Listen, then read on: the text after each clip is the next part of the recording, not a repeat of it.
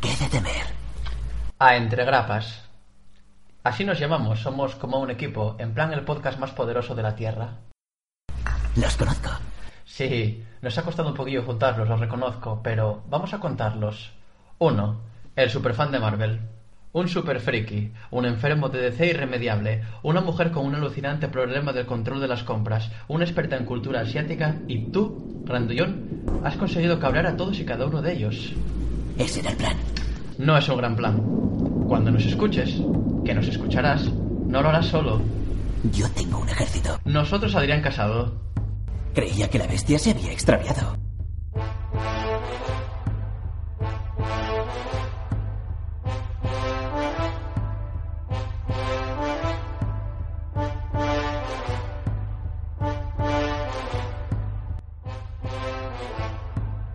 Hola oyentes del mundo, gente variada con gran gusto que cada semana nos escogéis para pasar un buen rato. Para pasarlo bien, en una orgía de conocimiento y sabiduría, traigo un equipo épico, lúdico, onírico, fantástico, supercalifragilístico, liderados por un paladín, aladid de la justicia, defensor de los cómics y protector de los frikis. Él es Adrián Gutiérrez.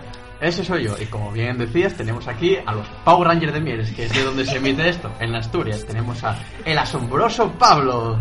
Buenas. Lucía la Destructora. Hola. La legendaria Laura. Hola. Y como siempre, nuestro jefe, el imbatible Adrián Casado. ¿Una mezcla entre Zordon o el Power Ranger verde? Eso me lo vas a tener que explicar luego. Nah, tú eres alfa. Eh, Alpacín como lava. Nadie baila el robot como yo. En fin, y es que con este equipo la excelencia es nuestra única meta. Así que acompáñanos, pon cómodos esos bonitos órganos auditivos y goza con nosotros, porque entre grapas comienza.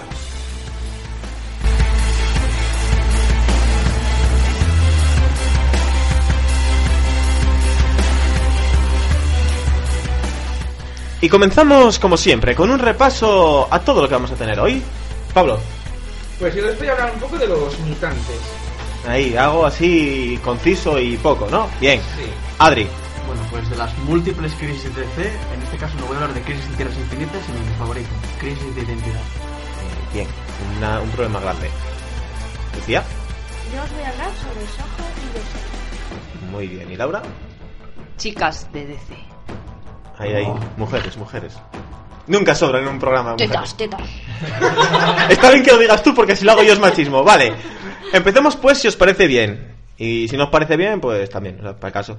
Una sección, vamos a hablar con- como siempre, con la sección de los cuatro fantásticos. Eh, no, bueno, con las noticias, pero para el caso, ¿ya me hacen ellos la sección?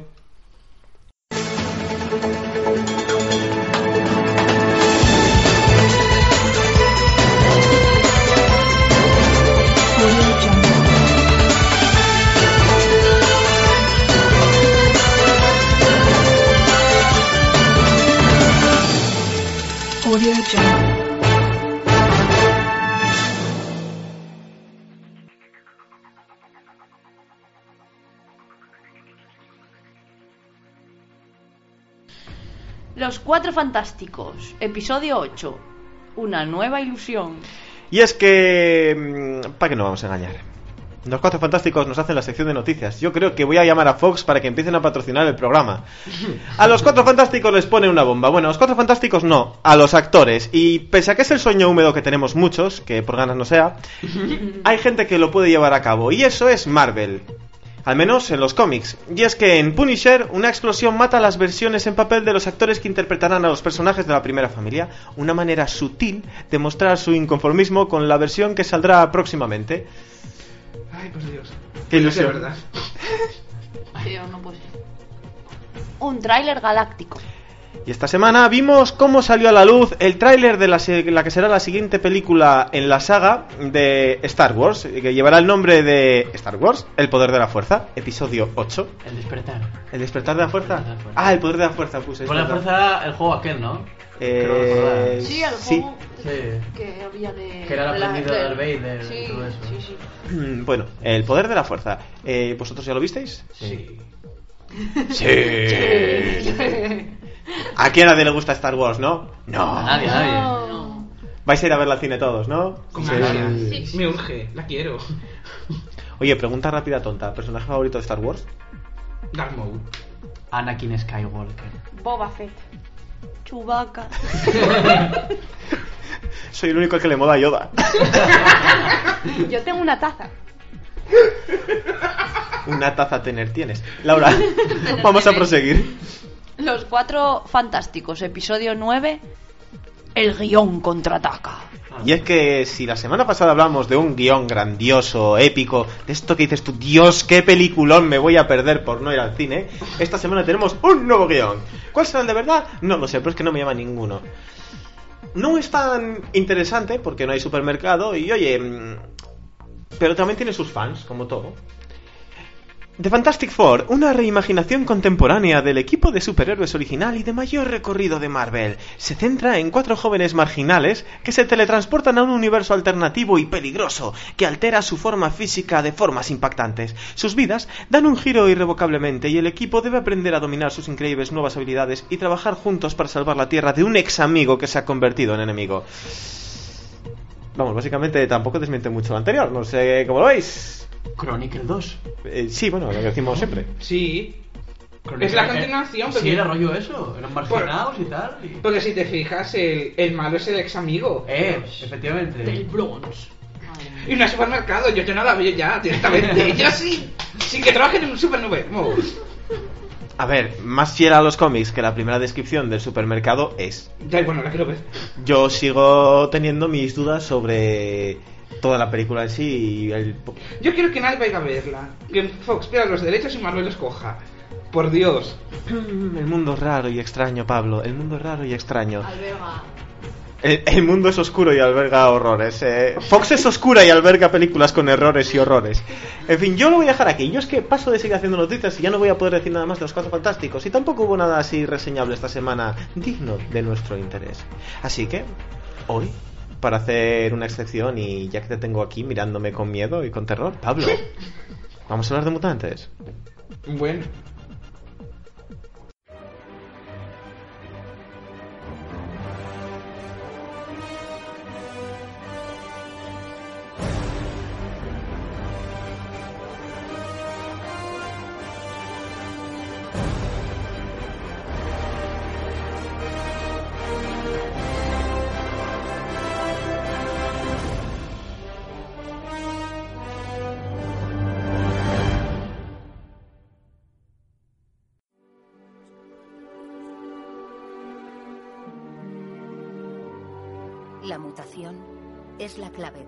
Evolución.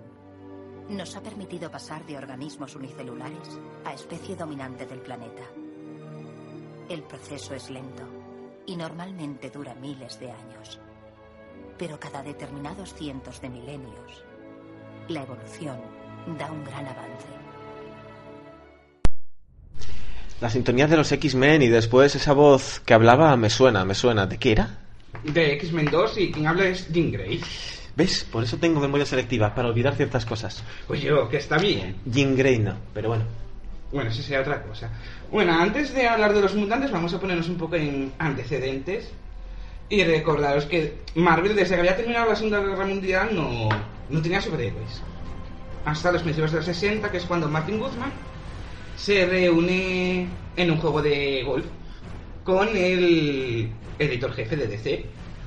Y este pues me empieza a hablar de la suerte que está teniendo ahora con, por haber sido con los héroes y el- las buenas ventas que tiene la Liga de la Justicia. Esto es un te vacilaron en Sí, toda mira, puta cara. mira Eso es un. tengo. ¡Uy, qué bien me va! ¡Uy, uy! Tú no tienes de eso.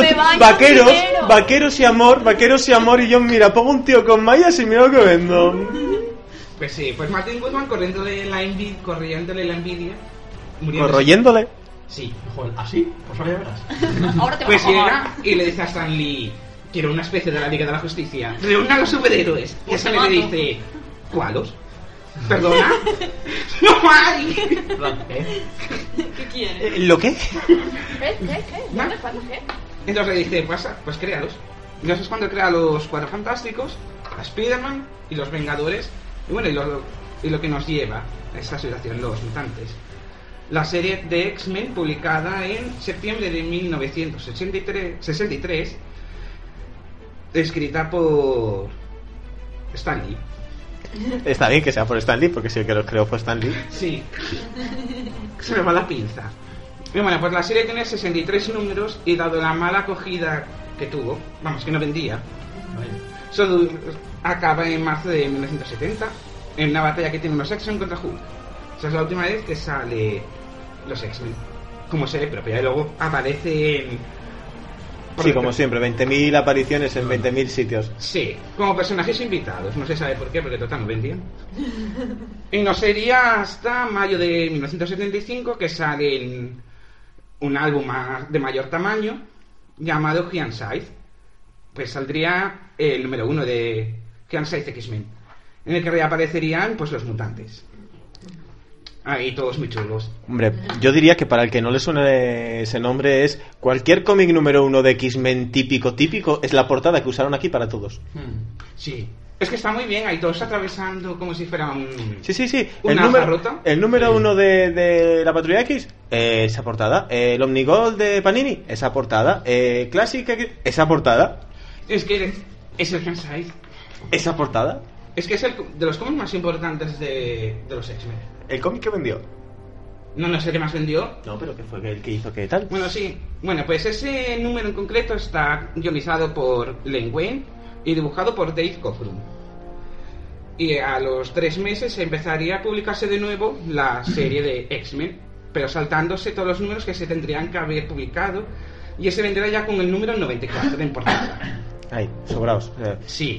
¿Está cancelada? No, lo que pasa es que los números no llegaron a imprenta bien. Se perdieron por camino. Hombre, es que estuvieron publicando en reediciones. Ya. O sea, el número 67 era otra vez el número 1. tú, considérame. Bueno, bueno. mí- mírame ¿Y por que yo no soy. Mira que yo soy poco coleccionista. Y tener en tu estantería 1, 2, 3, 66, 94. Yo veo eso y digo, me falta algo ahí en medio. Sí. Un poco cutrillo. Pero bueno. No sé para qué lo harían.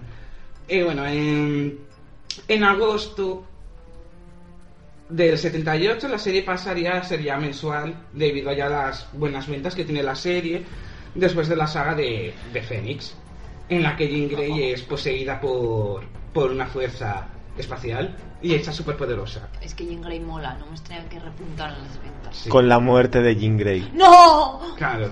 Claro, el Fénix. Ahí es cuando por fin Marvel consigue el cómic más vendido de la historia. No hay nada es- como matar un personaje para vender. Matando Fénix, tal cual. Sí. Pues que muerte de Batman, que muerte de Superman. Muerte de Fénix, ala. ¿Cómo más vendido de la historia? que no lo entiendo, pero bueno. Tampoco es que Jean hasta ese momento Hiciera nada. hiciera algo. Era un personaje secundario que solo estaba puesta ahí para ser el, la, la chica. Claro. El chochete del grupo. Sí, sí. Porque eran- los cómics de en los 60 y tal eran machistas. Y las mujeres solo estaban. por No, estar. en Para que serio. las mujeres no pudieran demandarles. Para fregar. Entonces, si, si leéis los primeros números, son ellos cuatro, todo el día asesinados con Jean Grey, Sí. Claro. queriendo cepillársela. Joder. Qué enfermos los cuatro ahí. Ay, Y bueno, eh, a la vez que pasa a ser mensual, cambia de nombre y pasa de llamarse The All New, All Different a llamarse The Uncanny X-Men, como se llama hasta el día de hoy. Mm. Sin perro. Sin verlo. Sí, el, el sin perro X-Men, vale. ¿Eh? No lo entendí. Uncanny. Un Ah, perro. ¿Cómo se traducía cani español? ¿Cómo Eh, imposible. Los imposibles vengadores. No, era imposible. Eso Es es que ahora, como, como, como hay vengadores también. Pero pues, es que ahora no. ca- intercambiaron los nombres, porque antes era Mighty Avengers, o sea, y ahora eh, no, no intercambiaron, solo se cogieron lo de Uncanny Avengers, Ahora, ¿verdad? es que como tiene No, es que Uncanny, casi- Amazing, casi, eh, sí. Astounding, no sé qué. Casi todas las franquicias tienen ese nombre. Eh, o sea, todos, menos Span, que no tiene ningún. No creo que, creo que no tiene ninguna serie que se llama Uncanny. Sí, hubo un Uncanny Spider-Man. A mí me suena, ¿eh? No lo sé, pero a mí me suena. Pues yo no estoy fijo ahora mismo. Bueno, mientras prosigues, momento de documentación.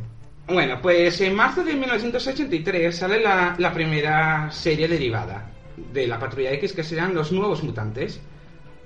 Que está, la verdad que el principio de la serie está muy, muy bien. Muy recomendable, solo que hay muchísimos números que bajan mucho el nivel. Baja tanto el nivel que hasta se cancelan y pasa a llamarse X-Force. Que ahí sí que la serie pasa a ser cutre. Creo que el que la dibuja es un cutre. ¿Qué son Rob Liefeld? Sí.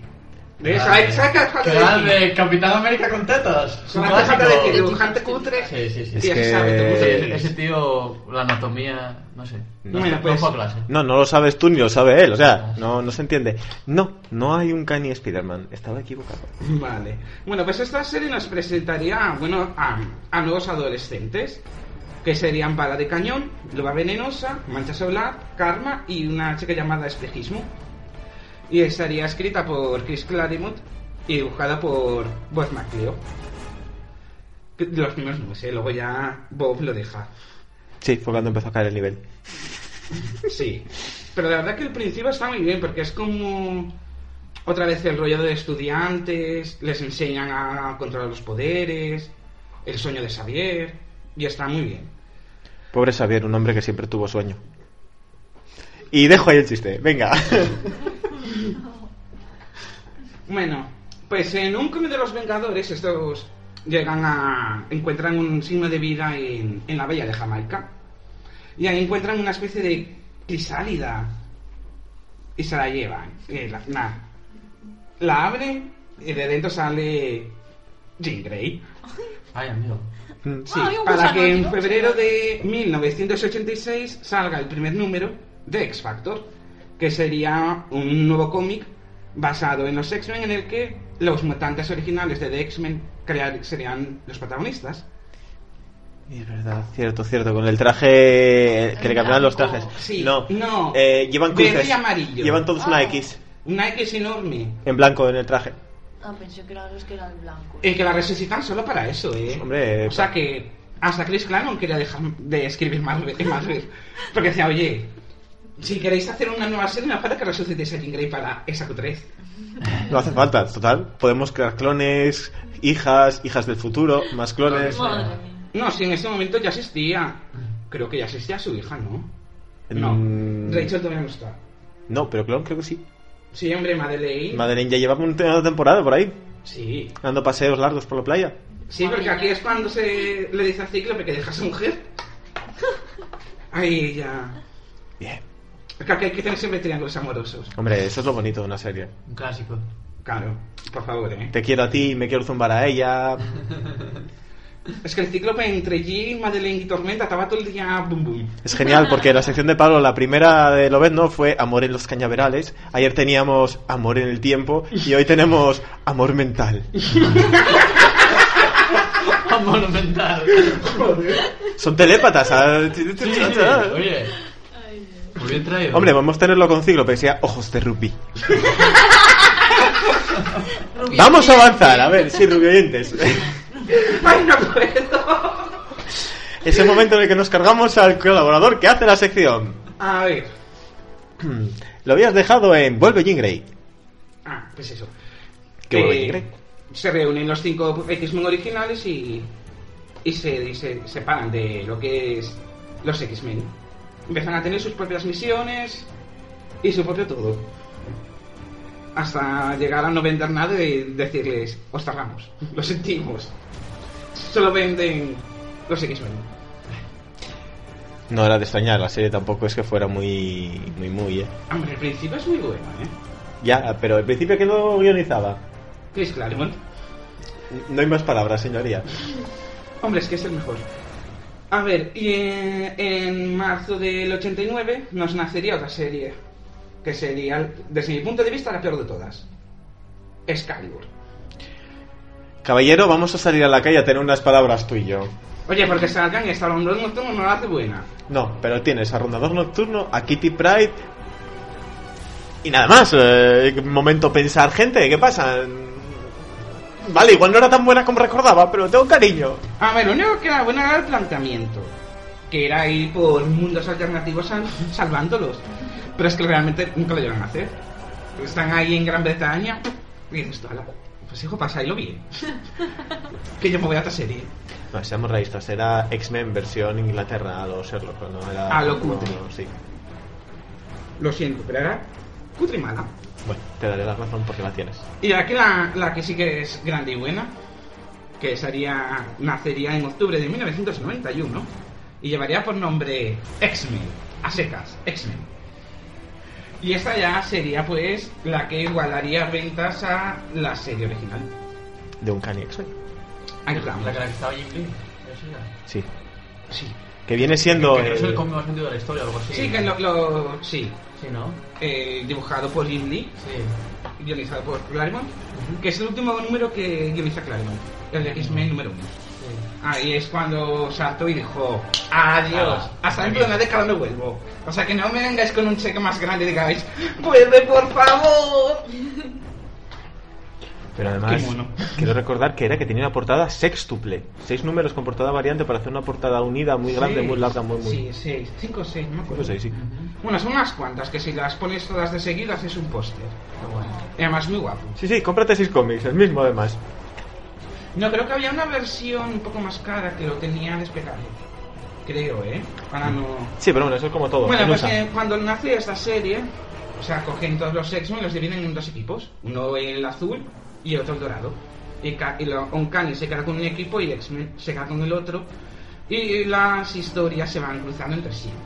Durante todo el tiempo, haciendo mini crossovers. Esto vino siendo cómo hacer que Pablo se comprara dos series en los 90. Sí. Muy asquerosillo. Y ahora nos llevó a ocho series seguidas de golpe en la actualidad. Bueno, hay que comprarlo todo. Por eso. Realmente. Bueno. Y en agosto del 95 nacería la que será la segunda peor. Y esta, la- esta sí que es mala avaricia. Generación X. No hay palabras para defenderla. Yo me no, callo. es que no, no se puede defender. Hombre, hay personajes que luego tendrían bastante repercusión, como sería Monet, Mm. como sería Cámara, un personaje que años más tarde tendría bastante importancia. Y bueno, aquí Emma Frost pasaría a ser buena, a ser la directora de este colegio. No pega. O sea, que si pega. Sí, sobre todo porque Sí, ahora es es lo buena. único decente Pero que tiene. buena no, tiene que ser mala. No, a ver, es buena, pero sigue siendo una zorra implacable. Ah, bueno. Mm. Hombre, es que hay que leer muchos cómics para entender a Emma y no verla como era solo cuando se veía en las, en las mandas en el club fue muy mal. Mm. Luego te van, enseñando, te van enseñando que no que ella lo que quería era enseñar. Le gustaba ser profesora. Sigue queriendo enseñar. sí, sí, la verdad que Guiño, sí. guiño, codazo, codazo. Yo, lo- yo nunca entendí por qué siempre tenía que ir tan desnuda, pero bueno. Porque quiere enseñar. Epa, Tú lo ser acabas de decir. profesora creo que no podía ir tan desnuda. Pero va a tener la atención de todos los alumnos. Las Eso alumnas sí. no sé, pero los alumnos Hombre, fijo. algo- alguna, alguna habrá también. Ya te digo. Si voy a clase y tengo una profesora que se llama a su hombre. Estoy todos los días en clase. Por favor, eh. Y bueno, ya la última que nacería ya serían entrando en los 2000, en los años 2000, que sería X-Men Academy X. Que esta ya sería, desde mi punto de vista, bastante buena. No sé si alguno lo leísteis, eh, Academy. Yo no. Yo tiendo a escoger cosas y esta la leí y me gustó. Mm, y nada, luego, es que lo demás ya serían volumen 1, volumen 2, volumen 3, porque siempre más o menos serían las mismas series. Sí, cambiando, Excalibur cambiando coletillas. que se publicaron pocos volúmenes y muy cortos. Y nada, y ahora, pues explicaros que es un poco los mutantes. Porque después de hablar de tanta serie, no he dicho... Sí, primero después de hablar de los mutantes, Pero vamos a explicar qué son los revés. mutantes. Y ahora voy a hablar de qué son los Es como decir, bueno, ya os conté toda la historia de Batman, ahora os voy a decir que Batman es Bruce Wayne. Bueno, yo- Digo yo que una gran mayoría Es del que público me que nos de- escucha ya lo conoce. Sí. de venir y decir, oye, que haberlo dicho. Pero los mutantes lo conocemos todos. Sí, Otra cosa es que luego más a fondo y tal, que es a lo mejor lo que nos puede explicar Pablo ahora. Bueno, pues los mutantes, a diferencia de los demás superhéroes, no... Son mutantes. Eh... Vale, no te interrumpo más. A ver, en vez de ser, por ejemplo, como podría ser el Capitán América, que es por inyectarse un Suelo de super soldado. Spider-Man por morderle una araña, estos serían ya de nacimiento. Eh, Ya nacerían con un cromosoma más, el gen X. Que algunos ya nacen con poderes, como sería Rondador, Rondador Nocturno, que ya nacería azul, sino que ya sería en la pubertad cuando empezarían a tener los poderes. Algunos más pronto por haberle sucedido algo, co- como por ejemplo Jim, que le muere su amiga cuando tienen 11 años y se le despierta el gen X. Mm. Y nada, eso, que son así, nacen. Y por eso son perseguidos, porque serían como la siguiente parte de, de la evolución. Mm. Eh, no, perdón por interrumpir. Eh, Claro, porque de X-Men sé muy poco. Cíclope, ¿cuándo empieza a desarrollar los poderes? Cíclope, cuando... Porque si al nacer ya sale con el rayito, No, no, vamos. no. va a ser la madre. Es cuando van Claro. con, con los padres en un viaje, Ajá. una nave espacial dispara el avión, se incendia y queda solo un paracaídas encima roto. Entonces, Cíclope siendo un, un Enu, agarra con su hermano, se tira. Y cuando llega al suelo se da un golpe en la cabeza. Y ahí se activa su Ya, ya quedó tonto para toda la vida. Ah, vale, Durante vale, vale. uno- una temporada tiene dolor de cabeza y un día descubre que le sale un rayo por los ojos. Vale, vale, vale. Jolín, Bueno. vaya miopía más fuerte. Eso sí que magno. sí, ahí eso, eso sí que es mi, miopía magna y no Es lo que la historia del el nacimiento de algunos mutantes eh, tergiversó ya tanto que son eh, absurdas. Sí. Hombre, luego de- decirlo no es tan absurdo como leerlo. pa- o- No, al revés, al quiero revés. decir. Sí. Porque- Eso, porque yo creo que cuando te- lo estás leyendo no te parece todo tan absurdo. Luego, si me pongo a contarte la historia, te, te meas por la pata abajo. Sí, Bueno, sí, yo- a mí me pasa con todo, pero con todos, ¿eh? Sí. Que los estoy leyendo y yo, y yo estoy así, Dios como mola, Dios como mola, Dios como mola. Y a lo mejor estoy hablando con alguien y digo yo, ¿viste lo que pasó?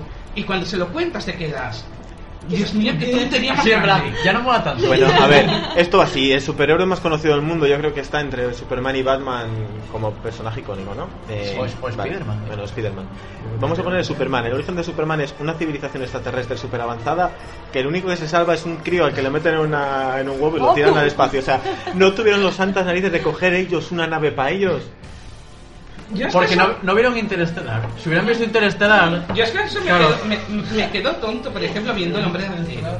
O sea, que tú estás viendo esa película y tú ves a Jolie, que lo sabe, y dices tú, vete coño, vete, no tienes Bueno, pero tanta es que en, en el nombre de acero hay algunas cosas que. Como lo de, oye, nosotros vamos a morir porque el planeta se va a destruir, pero nuestros villanos los dejamos vivos para toda la vida.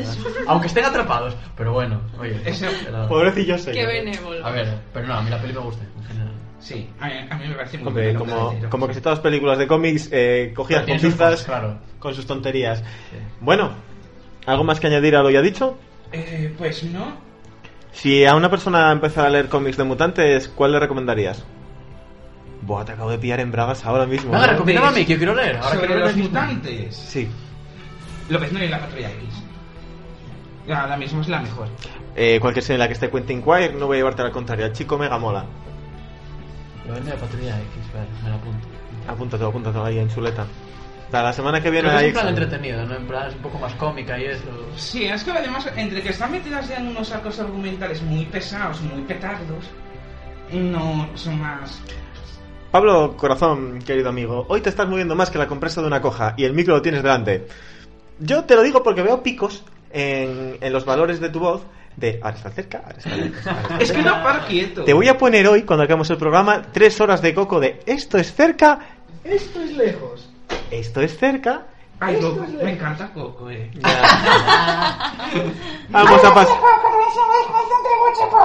Sí, bien, pon las manos delante para que se oiga más distorsionado. Vamos a pasar a otra cosa, si os parece bien. Si queréis criticar a estos inútiles, ponerlos a parir sin piedad, comenta nuestro Facebook.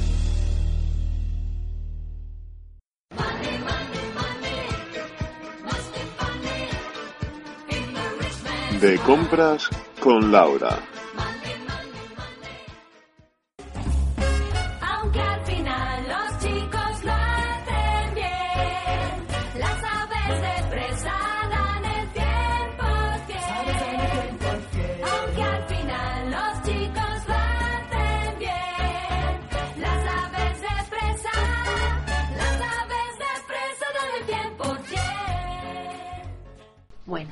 Hoy voy a hablaros de chicas de DC. Bueno, pues DC Collectibles, la tienda de DC oficial de merchandising, proyectó a, mediados del año pasado. ¿Qué pasa, Adrián? ¿Qué nivel tenemos ya? DC Collectibles. Hombre, a veces sé inglés, a veces. Oh, yes. Oh, yeah. Una serie de figuras de las chicas preferidas, de nuestras chicas preferidas, en versión años 50. Las famosas Bombshell. Uf, Infartos en la... acaba de morir. Infartos en el estudio. Los necesita, las necesito todas, no sé ni hablar. Y yo también. Que imitan a las pin-up más guapas y sexys. Y están a su vez inspiradas en el excelente trabajo de un artista muy bueno que se llama Aunt Lucia. Lucia, sí. Que tengo dudas si es un hombre, una mujer o Lucy disfrazada de hormiga. y, y modeladas por grandes artistas como Tim Miller. Que, por ejemplo, bueno, si lo sabéis, hizo figuras del Señor de los Anillos, o una que ronda seguramente por la cabeza de muchos, Miss Marvel, una preciosidad que tiene un culo que vamos. Podéis Bueno. regalármela cuando queráis, no tengo problema Si por no ello. valiera 400 o 500 euros. Eh, pero podéis regalármela cuando queráis. En fin, bueno, pues la serie de las Bombshell se inicia con Wonder Woman, con unos muflacos que envidiaría la propia Beyoncé, ahí para coger. Eh, y bueno, entre ellas nos podemos encontrar pues a, a las preciosísimas, a Canario, a Canario Negro, a Harley Quinn o a Poison Ivy, entre otras muchas. Y siguen y siguen saliendo, ¿eh? La pega, el precio que están alcanzando, ya que son muy re- realmente muy difíciles de conseguir si no haces preorden. Y bueno, y que al parecer no tiene muy buen acabado. Estuve viendo mm, críticas de la gente y eso, y parece que tienen algunos errores de, deline- de delineado o algunos, en la- bueno, concretamente, por ejemplo, detalles que denotan falta de pulso en la línea de un ojo que se ve que sale de repente en la gargantilla de alguna que no está acabada de pintar. Y lo más grave para mí, rebabas, que denotan que el molde se usó una y otra vez continuamente. Pero bueno, se puede solventar, ¿eh? Y bueno, que también los coleccionistas dicen que, bueno, la- se quejan de la falta de detalles de la caja, que eso tampoco es muy importante, y que, por ejemplo, no incluya un certificado de autenticidad. Que si estamos hablando de que es una figura muy limitada, pues oye. Pero sin embargo, bueno, ya dicen que eh, con Canario Negro, la que, que está como cantando, muy guapa, en Pina, que ya se están solventando esos fallos y que ya no se notan tanto. Eh, son de escala una 8, unos 26 centímetros y pesan bastante, unos 2 kilos. Y bueno, son de poliresina, aunque yo no lo puedo confirmar porque como nunca tuve ninguna en la mano, no lo sé. Pero bueno, suelen lanzarse muy limitadas, como os digo, a 5.000 unidades más o menos mundiales. 5.200. A ci- Pues mira, me- menos mal, gracias por el dato, Lucy. 130 dólares cada uno. Sí, rondan los 120, 130 euros o 100 en dólares también, con reserva. Y luego ya, pues si no las conseguís, echaos las manos a la cabeza. Sí, Las manos a la cabeza y el culo en pompa. Sí, ahí está. y luego en la Comic Con de este año en San Diego, en el 2014, pues se- eh, vimos el proyecto de una nueva figura de Bombshell para el año 2015 que será los Lois Lane. Ya Sí, sabéis. es verdad. Y bueno, y para estas navidades proyectada salió también una figura de Harley Quinn en versión elfa, muy guapa de Navidad, con ropita verde y roja, para morir. Tengo sentimientos encontrados sobre esa figura. Pero si la viera, sé que. Esto es Entre Grapas, un programa donde los colaboradores tenemos sentimientos enfrentados Y con casi todo. mucho. lloramos mucho. Bueno, continuando con la serie de las nenas de DC, nos encontramos la línea Covergirls, que también están para llorar. Todas, ojo. Y Lucy sigue llorando. que son nuestras chicas favoritas, tal y como aparecen en las portadas de cómics. Cuando digo chicas favoritas, me refiero también a villanas, ¿eh? no solo buenitas. Hay villanas muy, muy guapas, muy guapas. Y que bueno, están fabricadas por DC Direct y entre ellas pues encontramos a Canario Negro, a Batwoman, a Poison Ivy. Son muy, muy espectaculares, de muy buen acabado. Personalmente yo creo que son los que más me gustan. Ay, que rasque el, perdón, el micrófono.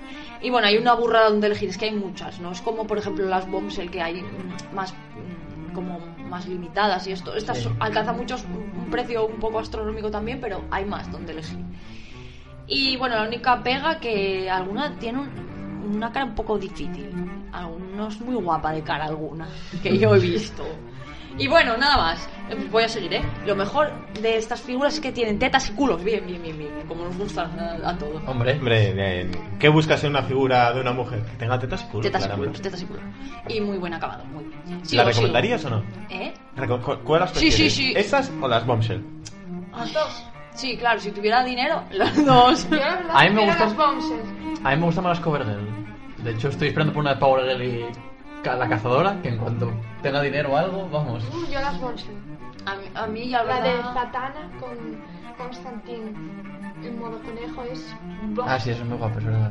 La verdad, a mí lo que me gusta es que como se basan en las ilustraciones y están algunas están clavadas, las Sí. ilustraciones están muy bien, muy bien. Y había alguna ilustración por ahí y dije, ¡uh! Seguro que al- próximamente hay de esta. Bueno, sí. Déjame adivinar, ¿Batwoman en traje de bateadora? ¡Ay, sí! Por favor, sacáisla, por favor. Bueno, sigo. Siguiendo la línea de figuras de DC de chicas sexys, tenemos la Fantasy Figure Gallery, solo una, fabricada por Yamato, que nos presenta a una Catwoman más cercana a Dominatrix, no sé si la habéis visto, y muy, muy, muy limitada a 200 unidades en todo el mundo porque salió para el evento de la Comic Con de San Diego y bueno, el, acabado eso sí está precioso, muy, muy sexy, muy bien modelada y está modelada y pintada mano. Queridos amigos que queráis ver todas estas figuras, recuerdo que en nuestro blog de Laura suele subir el artículo con fotos y demás de, de las figuras de las que habla. En este caso, los estoy enseñando a los conceptos. parece diseñada por Luis Roy o algo de eso. ¿te Sí, sí, sí, eso te iba a decir. Efectivamente, premio al caballero. ¿Es de Luis Rollo? Sí. Es que tiene toda la pinta. Está diseñada por Luis Rollo, muy, muy buen Es que Luis Rollo es lo máximo. Y además español hay, hay, hay que Claro. aprovechar. Hombre. Y está eh, a escala un, un sexto, unos a 6, no, un sexto, unos a 6. en poliresina también. Y ronda los 350 euros, pero bueno, parece, parece, que ser, parece ser que pesa una burrada, 7 kilazos de figura. Pero oye, es una pasada. Un sexto Mola. es mucha Sí, figura. sí, eso sí. Es guay, es guay, sí, señor. Pero, pero es muy, muy guapa y, oye, si sois coleccionistas y tenéis la oportunidad y el dinero, Pues por ese precio, la verdad que solo 200 unidades no está mal. no, no está nada mal. Yo no sé si luego está en preorden, os hablo en preorden todavía, ¿eh? Y si no se os escapa, yo creo que vamos a llorar por. Yo te digo, por ese precio siendo limitada, casi todas andan ahí. El problema es ese precio siendo limitada después Sí, pero de la venta. solo que a es cuando- 200 unidades, porque Sí, sí, son 3.500 Que me parece muy bien, 2.000 Laura. tal, bueno. Pero el problema no es antes de venderse, el problema es después de venderse cuando entra en juego la reventa, que es cuando la figura sale Se en 200 dispara. y vale 1200, 1300. Y yo no sé si Yamato está fabricando más, pero actualmente yo solo conozco a esta de, de Luis Rollo, que es una pasada. Y ya por último, nos encontramos con la línea que también fabrica para DC las Premium Format, que son también Oh. muy, muy, muy guapas. Por lo que, bueno, yo digo que cualquier coleccionista de DC, ya sé que vais a llorar mucho, pero tienen que apostar por estas figuras. Miden 55 centímetros y pesan también 7 kilazos. Yo empiezo ya a dudar de los kilos, pero sí, gigantes. Y, eh, a ver, eh, yo os digo que no se os ocurra poner dos en una estantería de Ikea. no, vamos, os matan. Y nada, bueno, las fabrica Side Saw Collectibles y bueno, ya la podéis res- reservar. eh, yo creo que son Poison, Poison Ivy, Power Girl Sí, y Catwoman, por ejemplo, que estas están en preorden, pero bueno, que hay más, ¿eh? No solo son Y estas. de Wonder Woman. Sí, de ¿no? Wonder Woman, hay muchas más. Y de Boba Fett, que no es lo mismo. Claro, pero sí, es verdad que, la- que de, de las Premium Format hay muchas, no solo de, de DC, Ah. y rondan unos 380 o 420 euros estoy viendo actualmente los pre-order. Eso sí, yo creo que merecen mucho la pena, aunque mm, a lo mejor de cara no sean tan atractivas como de otras líneas, porque parecen más juveniles, estas parecen, por ejemplo, Power Girl parece una mujer, no una cría, por ejemplo. Pero yo, eh, por ese precio, seguro que tiene unos acabados magníficos. Eh, yo quiero a, a Poison Ivy y a Pablo se pide a Green Lantern. O sea, Es mujer. sí. no. Ah, es porque que la- eh, de los Premium Format Figure la Ivy, que es la que sale así. Oh, oh, oh, cogiéndose oh, el oh, oh, pelo, sujetándose tal. el pelo. Hoy Yo- con Poison Ivy. Es, es, Yo guau. quiero Boba Fett. Ne- ne- necesito un momento a solas con esta figura. Yo con Boba. Fett. O sea, mola. No, pero sí, son... Yo, bueno, sé que hay muchísimas más líneas de DC, pero yo destaqué más o menos las que sobre todo son, veo mujeres muy sexys, porque bueno, sí, vale, de, de las últimas, las Premium Format, sabemos que hay más, hay Superman, hay muchos hombres, Claro. Boba Fett. pero eh, yo destaqué las que las veo las mujeres más sexys, que no es lo mismo una arte, C- bueno, las artes CX no me parecen muy sexy, ¿no? Pero, oye, que no es lo mismo. Ay, me gustan. Una, bueno, también. Ya, pero ¿cuál te parece más sexy? ¿De cuál? ¿De ¿Las? RTFX o las Premium Bueno, Format? Arts FX sí, verdad que sí que hay algunas. Concept. pero La por- de Arte FX es muy sexy. Quiero ¿eh? Sí, Quinn. y Si no- alguien me la quiere regalar, yo estoy dispuesta a aceptarla con todo mi amor. Y la patana. No destaque a las Cotobuquilla, porque Cotobuquilla también tenemos de otra. Claro. de Marvel y tal. Entonces Sí. por eso dije, mira, para otra. Efectivamente. Las Cotobuquilla tienen un culo, las Cotobuquillas. Uy, uy, uy, qué culo. Hay un Tiene culo para tocar. Sí, sí, es que es lo que más destaco, el culete que tiene. Y nada más, pues no sé, quiero preguntaros si os gustan, si no os gustan, cuáles queréis. Ya me lo fuisteis respondiendo poco a poco, pero. Yo me quedo con las Premium Format que vi la Sí, Poison sí. Ivy y esa, esa misma compañía, la de Sideshow Collectibles, tiene una también de Miss Marvel que también podéis regalarme y otra de Capitana Marvel que también podéis regalarme. Pues- Vamos, solo necesitáis unos 3.000 euros para regalarme Sí, esas porque vas- puedes empezar a hacer pre-order de las que existen. las demás vamos a considerarlas inaccesibles, a no ser que nos prostituyan. Ya te digo. Es una opción, es una opción. Las bombshells de Harley Quinn Sí. y, y la de Katana. No, luego hay otras series muy guapas también, las que son en black and white. Ah, sí. Pero también, bueno, como. Sí, que, pero solo se van a-. Ah, también hay Va- va a salir Sí, pero para el año que viene. presta, claro, para el año que viene. Esas son las que, a ver, como había más hombres que mujeres, dije, pues eso es para otra vez. Claro. Hay 800 Batman. Sí, hay, hay muchos penes y, y hay poca teta. Así que. No sé si decir eso fue un momento feminismo, un momento quiero ver mujeres. Eh... ¿Qué bueno, chicos, Tetas, culos. Felicidad. bueno, pues nada. Hala, me despido. Hasta la semana que viene. Un placer tenerte aquí como siempre. No sé por qué te. Sí. Ese momento de presión de no sabemos si aprendemos, Odiadme. no sabemos si te odian más los oyentes o los que estamos en esta mesa. eh, No me matéis, por favor. No, tranquila. Te haremos desaparecer silenciosamente.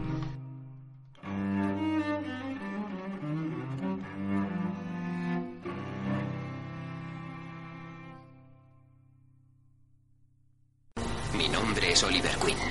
Durante cinco años estuve perdido en una isla con un solo objetivo. Sobrevivir. Oliver Queen está vivo. Ahora cumpliré el último deseo de mi padre. Tú puedes sobrevivir. Usaré la lista de nombres que él me dejó para acabar con aquellos que están envenenando mi ciudad. Pero para hacerlo, tengo que convertirme en otro. Transformarme en otra cosa. Adri, esta cabecera me suena. Sí, Arrow. O sea, eso eres tú fijo el que le toca hablar. Bueno, sí, eh, decidí poner esta, esta banda sonora porque os voy a hablar de Crisis de Identidad, que es un cómic en el que para mí Green Arrow es una parte fundamental, es un pilar. Así que bueno, allá vamos. Voy a hablaros de Crisis de Identidad. Identidad es la segunda gran crisis de DC. DC cuando quiere hacer un evento guay, pues de unos años para acá dice, venga, hacemos una crisis y ya está. La original es la del 85, que es Crisis en Tierras Infinitas, que estuve pensando, por cierto, que yo creo que si Crisis en Tierras Infinitas se hiciera hoy en día, la gente los asesin- asesinaría. Porque, en cierta medida, Crisis en Tierras Infinitas cambió la continuidad de muchas cosas. Y hay muchos lectores que, al llegar los nuevos 52, dejaron de leer DC porque empezaba una nueva continuidad. O sea que no quiero ni pensar en si se llama ahora mismo un Crisis en Tierras Infinitas. Apuñalando gente. Pero bueno, en fin, ese es otro tema. Apocalipsis, riadas de cadáveres en las Una calles. crisis de verdad. Bueno, pues elegí este tema aparte de porque es un cómic que me gusta mucho, porque curiosamente esta semana estuve leyendo de algunas personas precisamente por lo que os comentaba de, de haber dejado leer DC en los últimos años por los nuevos 52 o llámalo X, porque por culpa de Dan Didio. ¿Quién es Dan Didio? Dan Didio digamos que es el jefazo de DC, el que manda. El No- Stan Lee de DC. No es el, el- el- bueno, el director o presidente, no sé lo que es, pero bueno, es el que parte la pan, el que maneja el cotarro, como lo queráis llamar, él y Jim Lee, y no sé si alguno más está por ahí, tampoco lo sé del todo. Entonces hay mucha gente que dice, Buah, es que Dan Didio, muy malo, desde que está aquí y tal. Y me puse a buscar cómics desde que llegó Dan Didio, y yo creo que este es el mejor sin duda. Así que la gente que dejó de leer cómics cuando entró Dan Didio, lo siento mucho por ellos, sinceramente. A volver a leer, venga. Crisis de Identidad eh, es, como os decía, la segunda crisis de DC. Se publicó en el año 2004. Creo que fue este entre, bueno, mediados más o menos de- del 2004 hasta finales. Fueron siete números, pero en España se publicaron en tres grapas. Mm, Tienen un formato como un poco más grande de lo habitual, como estos que hubo de, de Ultimate, no sé si os acordáis, que eran un Sí, poco más el- grandes de lo normal. grande. Efectivamente. Y la tapa es como como de cartón, no sé. Más Como lo- dura que las Sí, efectivamente, más de, lo, más de lo normal. La edición es, la verdad que es, es bastante guapa. Creo recordar que CC no lo reeditó. Si, si estoy equivocado, pues que me lo hagan saber, pero si no, ECC, adelante.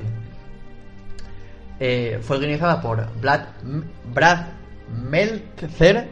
Joder, qué apelliditos, estamos con los apelliditos. Que, que a mí es un guionista que me gusta mucho porque estuvo en colecciones de Green Arrow, de Batman y Superman, La Liga de la Justicia, sobre todo eso. En los primeros 10 años del siglo XXI. Eh, me parece que es un gran guionista. Y Raj Morales como dibujante, que no es un dibujante que a mí me dé mucho más, Porque a veces hace los tíos como, como muy bizos, como que se pasa con los ojos, no sé, es una cosa extraña. Pero bueno, por lo general, dibujante que funciona. Y a las portadas estaba Michael Turner, que Michael Turner era un dibujante que me encantaba, fue el que hizo las portadas de Civil War.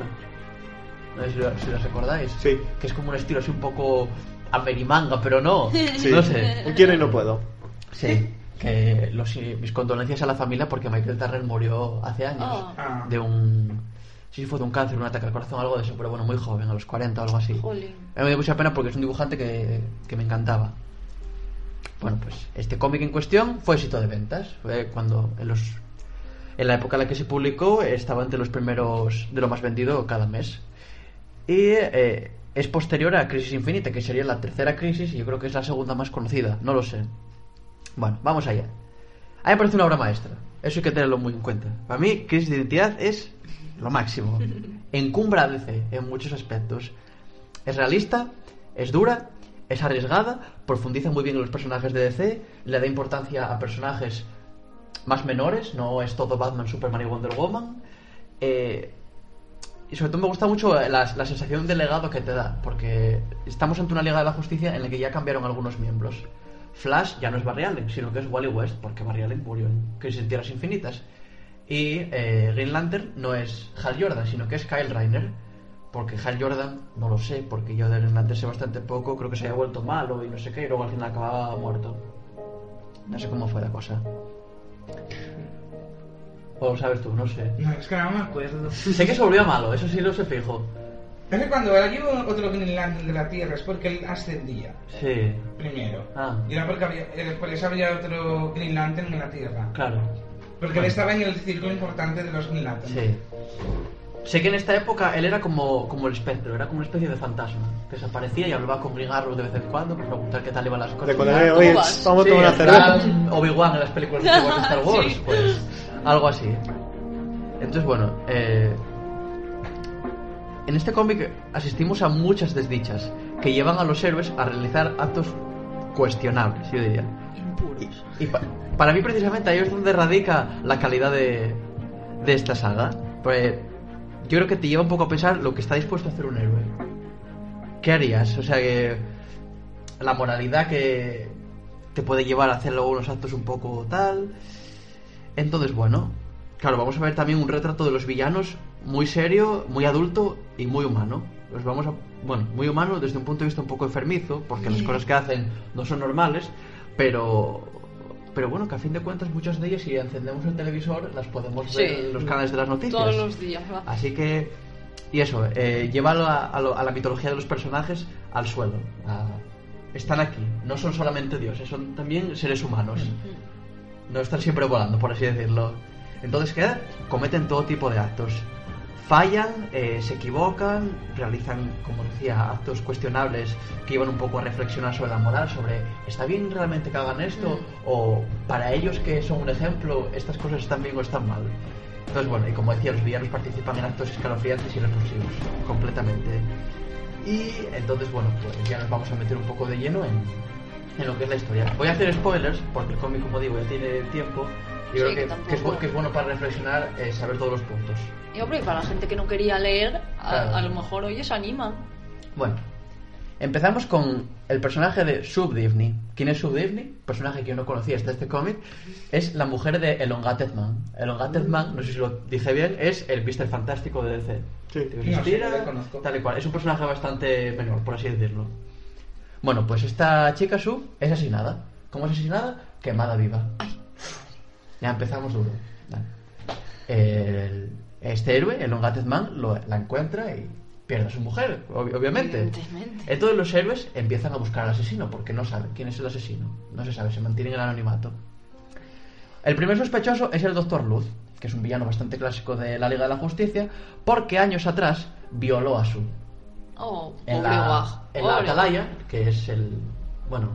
La base en el La espacio de tal, pues llegó el tío este, la encontró cuando estaba vacía y, y la violó. Aunque bueno, los héroes llegaron. Bueno, mientras se cometía el acto y lograron detenerle. ¿Qué héroes estaban en, en ese momento? Hawkman, Green Lantern cuando aún era Hal Jordan, Flash cuando aún era Barry Allen, Green Arrow, y Zatanna. Entonces, ¿qué hacen cuando la atrapan? Deciden borrarle la mente al Doctor Luz. Deciden que, que él, con la- el poder de Zatanna, él no va a saber lo que pasó.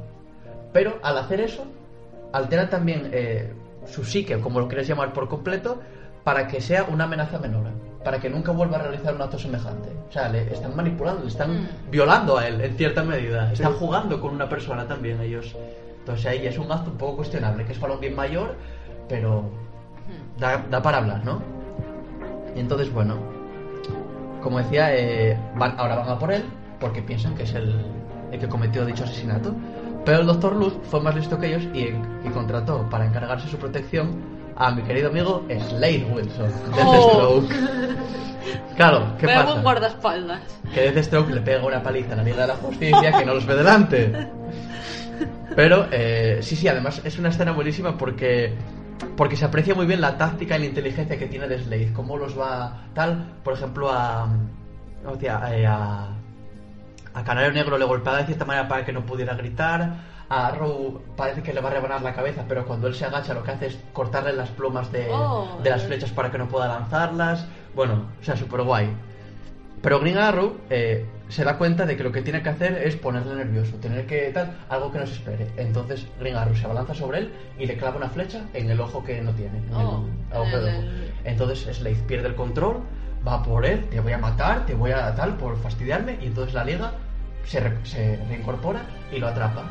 Al atraparle, el Doctor Luz, que estaba viendo todo, recuerda todo lo que pasó porque es una escena muy parecida a lo que, a lo que que había sucedió con él, vivido a cuando se, todos fueron a por él. Y entonces dice, ostras, liberaron la mente esta gente. Y es escapa, todo enfadado. Entonces, bueno, también cabe destacar que Green Arrow y Deathstroke nunca habían sido villanos, o sea, nunca habían sido enemigos no entre había- ellos hasta este punto. Y gracias a esto luego pudimos ver Lo que ocurrió en la serie. en la serie, efectivamente, por el éxito que tuvo esa rivalidad que se creó en ese momento. Solamente por clavarle la flecha Sí, en- porque en bueno, como, como pasó en la O serie, que, que claro. lo dejaba ciego. Efectivamente, Spoiler, claro. spoiler. Sí. Entonces, bueno, eh, como decía eso, el Doctor Luz escapa y eh, mientras tanto el asesino anónimo, que todavía no sabemos si es el Doctor Luz o no, sigue haciendo de las suyas. Entonces, ¿qué hace? Intenta matar a la ex de Átomo, el que se Sí. reduce y tal. La intenta ahorcar, pero el Átomo llega a tiempo y la, y la rescata. Pero no ve al asesino en ningún momento. Ella, él cuando llega la ve ahorcándose, sin más. Vale, que eso es importante. El asesino sigue con sus fechorías y le manda una nota amenazando de muerte a Lois Lane. Hasta este punto queda claro que el tío que está detrás de todo esto sabe de sobra quién es la Liga de la Justicia y, Y los, los conoce a todos, sí. a todas a toda esta gente, ¿no? Y al mismo tiempo le manda eh, otra nota con amenaza de muerte a Jack Drake. Jack Drake es el padre del tercer Robin, Tim Drake, que es el que era Robin en, e- en ese momento. Pero en ese momento aparece en escena en casa de Jack Drake el Capitán Boomerang, villano mítico, que asesina al, a Jack Drake. ¿Es el Capitán Boomerang el asesino en cuestión? No, esto fue una casualidad. Que pasaba por ahí.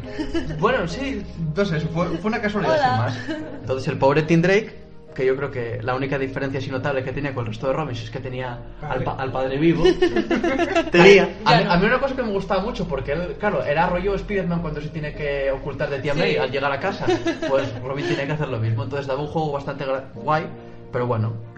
Batman intercepta la nota que le habían mandado Jack Drake amenazándole de muerte antes de que la policía o los otros superhéroes se den cuenta de nada.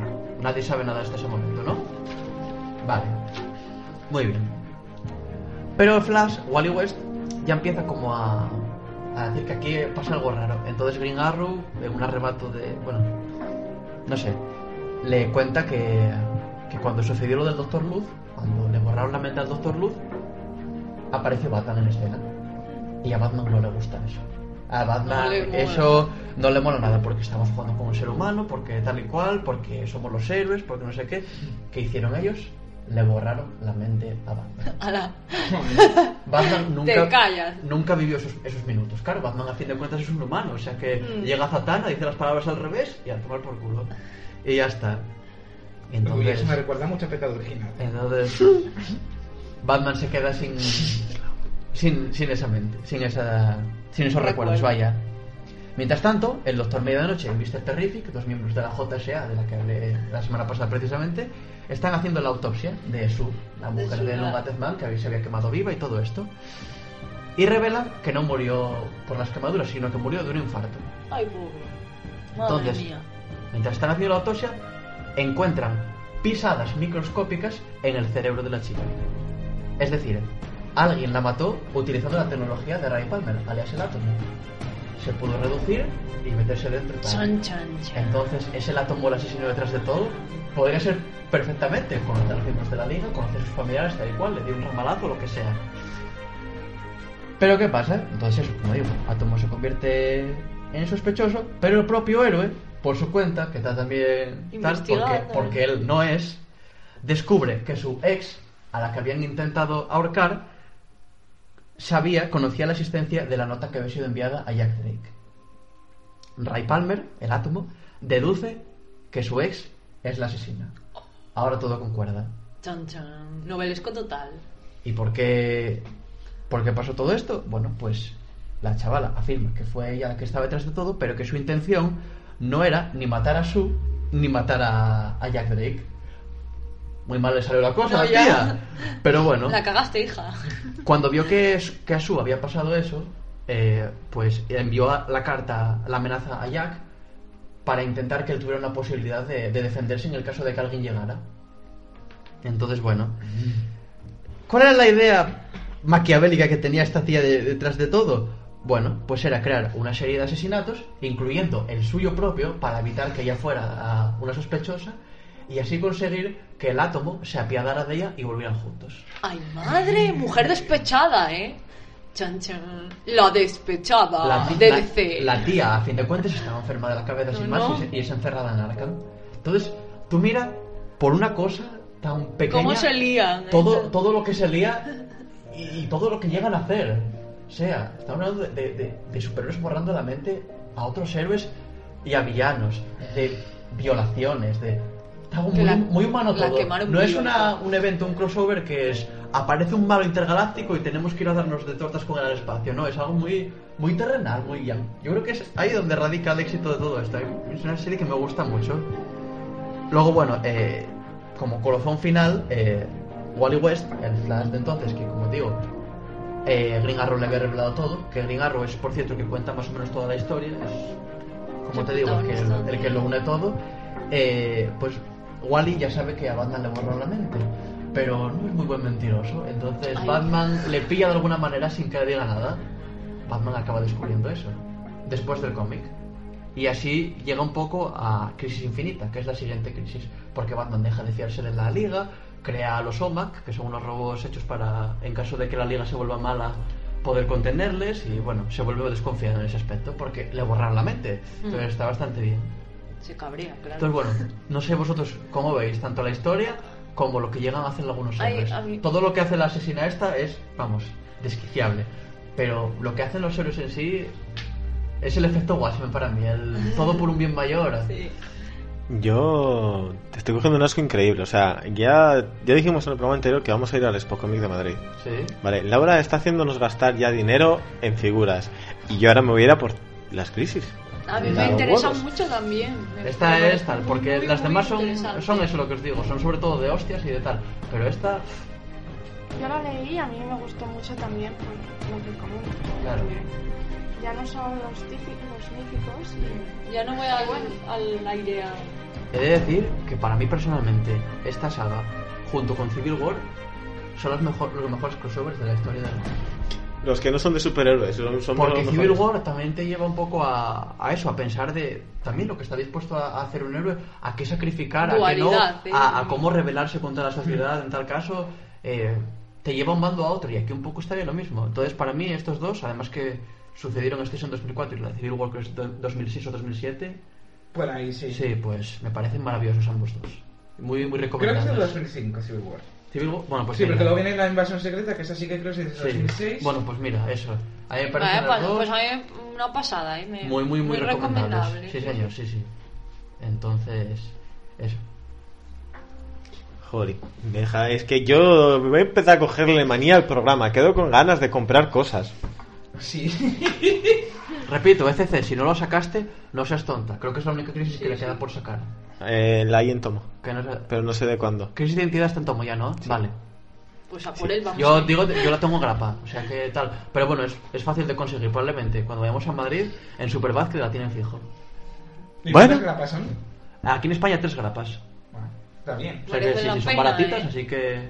Hmm, A por ella que vamos. Sí, sí, no, verdad, yo cuento con ella. Este, mira, mira que hay otras, por ejemplo, lo de la JSA que nos hablaste la semana pasada, oye, está entretenida y tal, pero no es de esas que dices tú, "Bah, que puedes vivir sin ello. Sí, sí, no tiene Pero esta sí que me, sí que me llama poderosamente la atención. Da, pa- da para un debate chulísimo, la que verdad. mí me parece muy, muy característico eso, que, que se salga un poco de la Sí, que no sea superhéroico. Sí, me gusta, me gusta. Tengo Hombre. que decir también, en contra de DC, que no supieron encauzar muy bien todos los hechos que... Bueno, las consecuencias, por así decirlo, que pasaron de ellas y fueron directamente a lo que te digo, a volver a las hostias y a, y a villanos espaciales y a tierras y tal. Y fue una pena. Pero bueno, lo que es la saga en sí, como Civil War, obvioso. Eh, Es lo mismo que Civil War, no supieron encauzarlo y hicieron mefistazo. Sí. Suele pasar. Sí.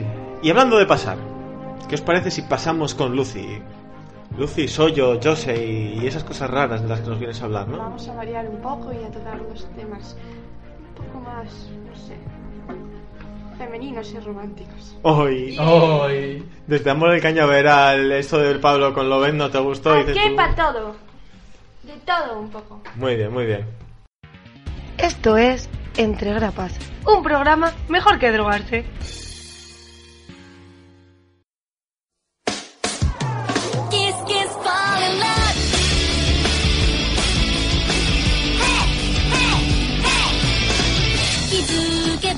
いつでもそばにいるけれど本当は嫌い好きもう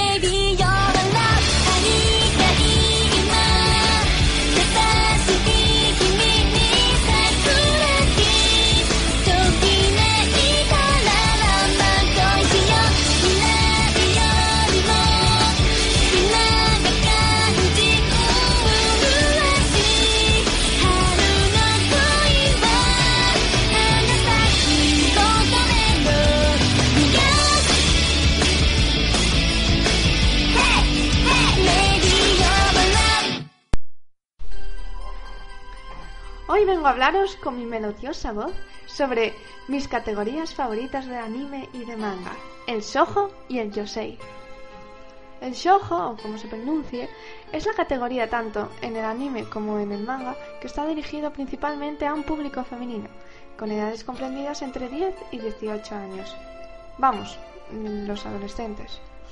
Este género abarca bastantes temas y estilos como el, drama, el histórico, ciencia ficción, cosas de la vida, etc.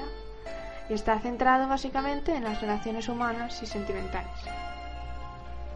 Y bueno, tampoco hay mucho que contar sobre qué es el Soho y el Yosei, así que voy a hablar un poco de, por ejemplo, de la revista. Una revista que como está la Shonen Jump para Shonen, pues hay revistas para publicar manga Shoujo, aunque no estoy muy enterada sobre ello. Y voy a hablar un poco de la revista Margaret, revista publicada por Suecia, de carácter quincenal y cuya audiencia tiene a chicas de entre 11 y 15 años. Aunque algunos de sus títulos me encantan y yo tengo 21, así que no hay edad para ello. Yo tengo 28 y sigo leyendo. Soy yo.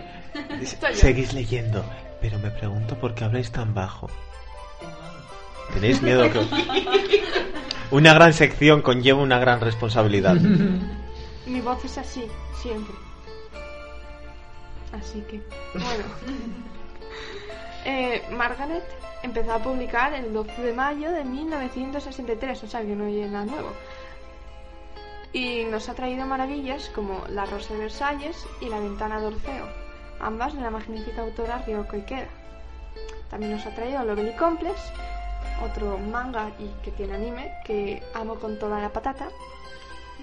Y también mi manga favorito, Hana Yori Dango, o en España, No me lo digas con flores.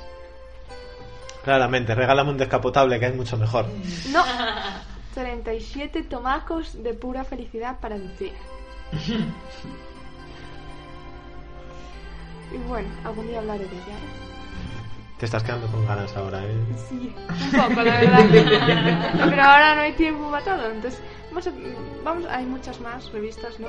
Habías mencionado tú una antes. La Ribbon, la de la familia Crece, bueno, la de todas las de Wataru Yoshizune. Que es Ay, la, más es la más conocida en España de las autoras así de Soyo. Pero yo soy especial. Te queremos por ello. Bueno, vamos a pasar al Yosei. Y diréis, el Soho me sonaba, ¿no? O suyo, o como se diga. Pero, ¿qué mierda es el Yosei? Yo no lo oh, sé. querida Lucía. Ahora voy. Oh, querida Lucía, ¿qué mierda es el Yosei? He dicho mierdi para no decir un taco. Sigue siendo un taco. En realidad está reconocido en la RAE. Avanzamos. Y yo os diré, pues, el Yosei es parecido al Soho. Solo que esto está dirigido a mujeres más adultas, cuyo y bueno, cuyo equivalente al masculino sería el Seinen. Ya hablaré de ello más adelante, ¿no? El Seinen. Estas historias suelen tratar de las experiencias diarias de mujeres que viven en Japón. Eh, Ya sabéis cómo son los japoneses. Aunque algunas cubren temas de mujeres de preparatoria y universidad, la mayoría tratan de la vida de las mujeres adultas. Es una versión más restringida y realista del shojo y puede mostrar un romance realista, escenas más subiditas y esas cosillas, ¿eh? y drogas y alcohol y esas cosas que salen en Nana. ¡Sexo salvaje! Ah, no sé. No, eso es que me, me venía yo arriba con lo de sexo y a Te los vienes drogas y arriba. alcohol. Sí. Y obras de este estilo, pues bueno, tenemos a Ayazawa, la autora de Nana, Paradise Kiss historias de un, de un de- historias de un vecindario.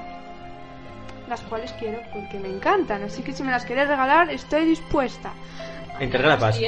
Intergrapas. Un programa donde los colaboradores no saben lo que quieren, pero piden regalos. Sí, joder. Bueno, también está Usagi Drop, que me hizo llorar lo mío y reír y morirme de la ternurilla. Es muy recomendable también, ¿eh? Por último, una poco conocida que se llama Princess Jellyfish, como se pronuncia eso, que quiere decir Princesa Medusa. Que bueno, a mí me encanta también. Sale un travesti, es muy divertido.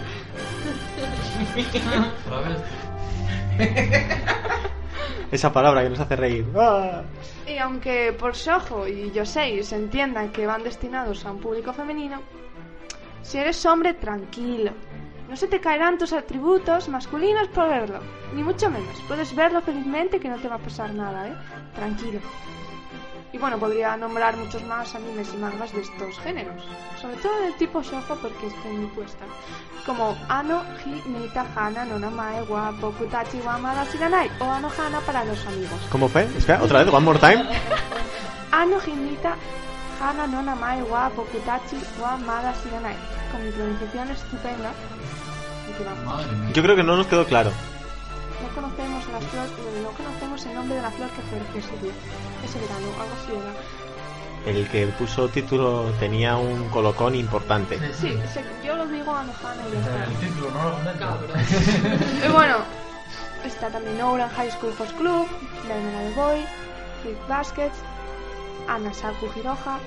Que bueno, yo la pronunciación la tengo, en- pero yo no sé japonés, así que me lo puedo permitir. A ver cómo pronuncian ellos jamás. Kaicho, también está Kaicho wa Maizama, Kimi Todoke, Bokura Gaita, Nagi, Nagi que es la recomendación. Y Romeo por Julieta. Bueno, segui- podría seguir, eh, seguir. Y bueno, eso, que me flipa mucho estos géneros y bueno, pues por eso decidí empezar por ellos. Todo el mundo, bueno, Shonen, Seinen. Pues no, pues yo empiezo por el Shoujo y el Yosei y punto. Porque puedo, porque es mi sección y me da la gana. y eso. El que no le guste le das una paliza, ¿no? Ahora entiendo esta ristra de cadáveres que tenemos fuera en las puertas. Todo cobra sentido. ¿Alguna opinión, jóvenes? A, a mí me gusta bastante el Soho. Sobre todo más Malid Boy. Yo cuando dio esa serie en televisión española, yo lo flipé con ella. Pablo, eres una... f- eh, vamos, o sea, no me fastidies. Tienes todo lo que se editó del Aguataru. A mí, a mí La me- familia me- Cruz es guay. Sí, Sí. y a mí me gusta mucho también Fusiguillo. De esas me gustan mucho. Yo, el soy yo... Esto depende de autora. Tienes al Aguataru, que tiene traumas familiares. Cualquier Sí. serie de ella es problemas entre los hermanos. Hermanos Todas. que se hacen pasar. Hermanos que se el- trasvisten. son dos gemelos. Eh, no, aparte de esas, todas. La Ah, familia crece son hermanos, eh, somos chicos de menta son hermanos. Solamente tú creo que también había rollo de familias. Casi todas tienen rollo de Bueno, familia. Ryoko queda es en plan, voy a travestirme. Entonces, Los Serrano. Eh, vas a claramente. hay así, hay así no ceres que le van las violaciones. Eh, efectivamente. Ay, me están violando, mal, qué mal. Uy, pero me gusta. Pero ¡Ay, no pares y la agarra! podía ser, no podía pares, ser güey. peor, porque ahí todavía se quejaba. Pero tienes las obras de Ayazawa, que es la de pues Kaikan Freys, Lucifer, Oh, no sé qué, que esa directamente era me están violando y oye, no pares, ya que estás, Ahí sigue. está la pata De ahí de ya. ¿no? No, Ayazawa es la de, perdón, La de vaya de Nana. olla. Esa es la de Paradise Kiss. ¿De quién narices será Kaikan Freys? Me, se me acaba de ir ahora mucho la pinza. Bueno, Oh. pero era también que Can Frey será también de cuando violes no, cuando te violen no grites, alza la pata y repite, pues eso. Vamos. Mayu Shinjo. La de Mayu. Mayu Shinjo era la de la- de Angel es Santuario, sí. Que también había violaciones que molaban. Pero muy buena serie. ¿eh? Mucho habláis de violaciones. Voy a tener que hacer un guion especial de Yuri, eh, Yaoi y Hentai para los amigos. No, porque Sí. son violaciones amorosas. Bueno, en el hentai. Violaban con amor. Sí. Me Y- encanta Bible Black, la historia de la profundidad psicológica de los personajes. Y Gravitation, ¿qué se puede considerar también? Shonen Ai. Shonen Ai, que es como. Ah. Es como tíos que es como si dijeras Dulce. Eh, porno sin ver porno. Bueno, pero que sí No, que es, soy yo que mola. es como un shoujo, pero siendo dos, Dos tíos. Es un. Es Ah. un. Sí. Pero es- Porno sin porno. No, Gente que se es- quiere. Es mono, que soy mola. Pues eso. Shonen. Amor de Pero Lo mío es raro porque a mí me gusta. No Soy salimos yo del y. Seinen. Soy soy o Seinen. No hay. Ah, bueno, a, mí, término a mí me gusta todo, ¿eh? A mí Incluido... me gustan todas las temáticas, no hay... Hombre, mi favorita es esta, pero me gusta todo, o sea... Me, me enganché por Dragon Ball, así que... Ah, bueno, tienes razón. Y mira, Dragon Ball me mola. Bueno, más, más, más casi todo el mundo desancha con Dragon Ball. Sí, si leíste manga y viste algo en los 90, viste Dragon Ball. Hay más. Bueno, Bueno, y yo creo que buena, hasta se aquí murió. llega este episodio. y bueno, antes de despediros, deciros que la canción que habéis escuchado antes es el opening de Onan High School House Club. con 10 minutos de retraso esta vez, ¿eh? Sí, pero tranquilos, y ahora os dejo con otro opening. No, Sí, no, sí quiero. no. ¿Por qué no? Porque antes os voy a hacer una pregunta. Venga, anda, la pregunta y luego os dejo con el opening. Nos hablaste de Soyos y de Yosei. ¿Cuál recomendarías más que ninguno para una persona que se quiera meter en el mundo oscuro del Soyo? ¿Manga o anime? En tu mano lo En dejo. cada uno de las dos. Step me now, Hanayori Dango. No me lo digas con flores, es mi manga favorito. Mira qué nombre va a imaginar yo después de que dijera 30 veces Adrián, como no abras el caramelo te voy a reventar, que estoy escuchando crepitar a través del micro. Perdón. Y eso es el primero que yo vi fue Uran. No me la llevas con flores, no tenías tu versión grapa. No. Pero está bien que lo quieras saber. No. Pablo. Yo tengo tomas de No me lo digas con flores. Lo sé, te los vi el otro día. Todos tenemos, todos tenemos tomos de no me lo digas con flores. Esto es así. Es una colección que decías tú, me compro uno porque queda bien en la estantería. En fin, y vamos a escuchar una canción ahora, ¿no? Sí, el opening de Princess Jellyfish. Hasta el próximo día. ¡Mátane!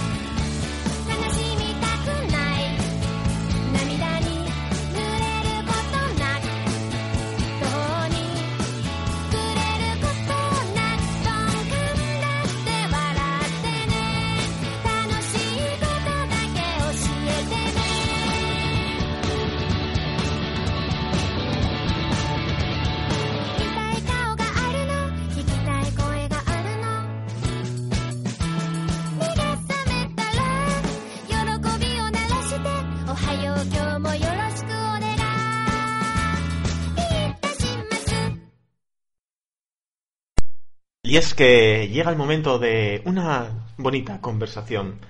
Mm, tratar un tema ameno, pero no eso será, hoy no va a ser ameno, hoy vamos a dar caña, ya te están ahí de ser buenas personas. Se y es que es un tema que mm, en antiguos programas en los que estuvimos, en Radio Papayola, entre amigos, se tocó bastante el tema del machismo en los superhéroes y siempre es divertido volver a tocar temas polémicos de antaño. ¿eh? Aquellas veces me acuerdo de que nuestra compañera era la que moderaba aquellas veces y quizás su inexperiencia en el tema de los cómics le pesaba en algunos aspectos. Que en, en, en este caso estamos bastantes más con conocimiento de cómics. Así que me gustaría hablarlo con vosotros. Y es que, ¿creéis que los cómics de superhéroes antiguamente eran machistas? Antiguamente sí. Antiguamente sí. Sí. Antiguamente, algunos, no todos. Bueno, claro, quizás sí, pero... Vamos a ver, por Ah. ejemplo, depende de cuánto llamemos antiguo. Hombre, de los 70, o sea, de, vamos a poner 60, 70, 80. Yo creo que, por ejemplo, en Marvel no era muy, muy machista. Tenía la mujer de igual que a veces hacía poco, pero no, no las tenía ahí solo para para hacer ruido. Tampoco las dejaba ahí en casa fregando. Vamos. Lo- Sí, bueno, lo que está claro es que, es que la- el concepto de la misión en peligro ya hace años que extingue. Hace bastantes, hace décadas. Otra cosa es que la gente no lo quiera ver o no, pero bueno, es lo que hablábamos antes. Yo si lo ves desde fuera yo puedo entender que es que la no se y tal, pueda pensar que, que efectivamente que la que la chica de turno es la que se gusta por el villano y el héroe la salva y se lía y se casa, bla bla bla bla bla. Pero pero que eso es ¿cómo se dice? Es- ¿Es superfluo? no, No, tiene importancia la historia. Joder, qué mal se hablar, tío. Cuando, cuando algo es muy típico. Tópico. Uno- Tópico. Tópico, efectivamente. Es, algo- Es un tópico típico. Es un tópico, efectivamente. Entonces, bueno, pues luego ya metiéndote de lleno. Ya, pero, pero, pero, pero desde, desde hace años y tal. Y tampoco hay que confundir eh, que a la mujer de turno le pasa una desgracia con que eso sea machismo. Porque para mí, lo de Gwen Stacy. Vamos, No me impactante parece y- machismo. y no, no, no, es, es algo necesario para llevar al héroe a un punto Sería, sería como decir que es feminismo radical la muerte del tío Ben. Eh, sería lo mismo, es una muerte por un fin. Da igual el género que tenga. Tiene un fin, da igual lo que tenga eh. Sobre todo yo no creo que se pueda comparar el manga con el, el cómic. Hmm, Todos sabemos que en la sociedad japonesa sí que hay mucho machismo. Claro. Y em, no solo en los cómics, sino en la sociedad en general. Entonces, claro, ahí sí que puedes ver en algún cómic cierto machismo. Pero en los cómics americanos o europeos yo no veo machismo. Y leo, y vamos, lo que estoy leyendo actualmente, incluso las mujeres tienen más papel que los hombres. Y son más importantes en algunas partes de, la, de las tramas que los propios hombres. También, a ver, podemos también jugar con el feminismo tal, pero yo creo que ah, están dando el mismo protagonista, protagonismo tanto a hombres como a mujeres. Y el papel de la mujer está bien representado, ¿no? Yo en lo último difiero contigo, en el que tienen el mismo protago- protagonismo. Pues una cosa es que no haya machismo y otra cosa es que esté en las mismas condiciones la mujer y el hombre. No, hombre, en las mismas condiciones exactamente no, pero yo creo que sí que tienen mucha más representación a lo mejor que lo que puedas pensar de que la mujer va a fregar. Las mujeres sí. tienen poderes y actúan como un hombre y piensan como un hombre y, hombre, a la hora de la verdad es verdad que a lo mejor unas- un determinado cómic las mujeres pueden quedar en un segundo. Ya, pero eso es como todo, serían casos puntuales. Sí, es decir, sí, hay sí. casos puntuales en los que se dan machismos, casos puntuales en los que se dan todo lo contrario y Sí, así. pero en general quiero decir que no hay machismo. Me gustaría explorar la parte que dice de Pablo de que no considera que los cómics estén en igualdad de condiciones. ¿Por- ¿A qué te refieres con eso? Por ejemplo, en, en el número de integrantes. O sea, tú puedes coger, por ejemplo, los Vengadores y solo está Carol Danvers, por ejemplo. Solo está la, la Capitana Marvel. Y luego, hombres tendrías a, a todos. Todos los demás ya pueden ser 15, 20 y ser... ¿Y la viuda? La, la viuda es en otro grupo. Ah, bueno, vale, te refieres a que en el grupo ese que integran tal. Pero es que eso es, por ejemplo, como lo que hablábamos del racismo, de hacer un grupo solo de personajes de color, como en Los Poderosos Vengadores, que cada vez que hacen un nuevo superhéroe es negro, pues va para ese grupo.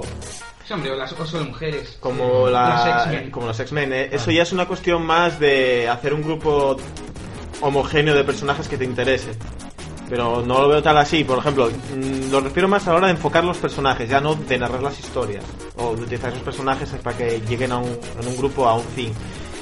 sino a la hora de crear un personaje que sea más o menos equiparable a un hombre, que no esté por debajo. Es como yo creo que Laura lo veía, el, el que los personajes estén valorados de la misma manera, como puede ser que Carol Danvers tiene su manera de ser, su autosuficiencia, su carácter, sobre todo su carácter, el no decir, ay, eh, un hombre, voy a, por ejemplo, pongamos situación X, eh, voy a levantar esta puerta. Mm, La mujer no puede, ay, yo me quedo atrás. Levántala, levántala, vida, levántala. Entonces, claro, no, a lo mejor incluso va antes la mujer. A luego, a lo mejor, yo qué sé, ay, no tienes fuerzas suficientes para que te ayudo yo, no pasa nada. Pero ya al decir, no, la chica se queda atrás mientras el hombre lo hace todo. Yo no sé si es mi carácter, que, o por ejemplo Lucy también, que tenemos ese carácter más, eh, más genio, claro que tenemos más genio, que yo lo veo así. Pero no, tampoco sé exactamente qué opináis los demás. Hombre, eso- lo que tú dices sí que pasaba mucho en los años 60. Por ejemplo, la mujer, la mujer invisible, que al principio no hacía nada. Eh, Solo se volvía ya invisible a lo mejor una pared. Que no es hasta más tarde que tiene los campos de concentración. Los, de fuerza. Campos de fuerza. los campos de fuerza. Y llega a ser incluso pues líder de. Bueno, de a lo mejor en la peli nueva tiene campos de concentración. No, sabes. Sí, coleguilla de cráneo rojo. Pues, Después de pasar en el supermercado, pues dice ella, oye, Sí, yo creo que es a partir de los años 70 cuando ya empiezan a, a crear mujeres con carácter. Sí, es eso, sí, sí, sí, pero yo creo que es que, que, en cierta medida que podemos estar un poco pagando el, el plato ahora por, por eso, porque, claro, antes había menos superhéroes de color y quizá había menos mujeres, porque no, para, para hombres, normalmente de, de raza, de raza blanca y tal. Entonces, bueno, el problema yo creo que, no sé, yo igual soy un poco extremista en esas cosas, pero un poco con los, con los propios lectores. Hmm. Porque tú ahora mismo a un tío, o sea, a un personaje superhéroe, le puedes hacer de todo. Literalmente, no pasa nada. Ahora solo una pieza. Lo mismo. ¿Cómo reaccionaría la gente? Es como si cambias a un personaje de color. Me refiero. A un Sí, tío. le le- cortas le- la Lo pones en una pose extraña y no hay repercusión, lo pones a una mujer y hay más repercusión. bien, lo, que quiero- lo que creo que dice Adri, Adrián es que si tú, por ejemplo, imagínate, el- un superhéroe, pues por un accidente se queda sin brazo, Eh, se queda sin pierna, no puedes hacer eso con una sin ojo. No vemos mujeres mutiladas, que yo sepa, en los cómics. A lo mejor yo no, pues tampoco sé demasiado, pero mujeres mutiladas o. Mala máscara. Ah, mira, pues esa no, no la. No lo sabía. Lleva siempre una máscara dorada porque está desfigurada. Pero es verdad que, es más difícil ver que pueda tener un accidente muy, muy grave. Pero esas por las siempre creen que un tío no compraría cómics y las tías no fueran bellas. Sí, yo- pero, pero vaya, yo ahí sí que es verdad que como hay menos público femenino en la lectura de los cómics, nos guste o no, Si me ves claramente ahí el que consume cómic más mayor. Sí. Claro. En mayoría es un público masculino, pero el público femenino Sí, amplía, están- amplía pasos agigantados su cuota, ¿eh? Y yo, yo creo que por eso también están intentando dar otro enfoque a las mujeres también que tengan su protagonismo. X-Men, por ejemplo, creo entender todo Sí, es un grupo solo de mujeres. Entonces, oye, ah, por ahí. Yo, ahora volvemos a los debates anteriores. Eh, yo como mujer también defiendo a las mujeres, vale, pero no defiendo este especie de feminismo loco que se vuelven a, algunas personas, algunas mujeres, de mm, la mujer por encima del hombre y tiene que salir y si no salen mujeres yo no lo leo. No, no buscamos la igualdad, en cierta manera. Esa es la diferencia entre feminismo y radicalismo, por Pero, pero exactamente, esa era al punto que, al que yo iba. Que ahora parece que. ¿Qué es lo que? Estamos yendo al contrario. Al contrario, sí. Al- en vez de el hombre por encima de la mujer, como podía ser antaño, ahora tiene que ser la mujer por encima Sí, del hombre. sí, Yo no creo en eso. Yo tampoco, en la- en y soy igualdad. mujer. Ni tampoco creo, aunque bueno, no, no es. No es el mismo tema, pero eso, con lo de cambiar el, el género ahora. Ahora parece que cuanto más superhéroe de color haya, mejor, que lo veo muy bien. Pero invéntate otros personajes, no tienes por qué cambiarlos de toda la vida. Claro. Y no solamente decir porque tienen que ser de, de piel oscura, también pueden ser asiáticos o, ¿sabes? Veo Pero- pocos asiáticos. Entonces hay que buscar Claro, un punto está. medio en todo eso, porque si no se va de las manos y volvemos a lo mismo. El fandom No, no puede haber un público contento, todo el mundo. Es que.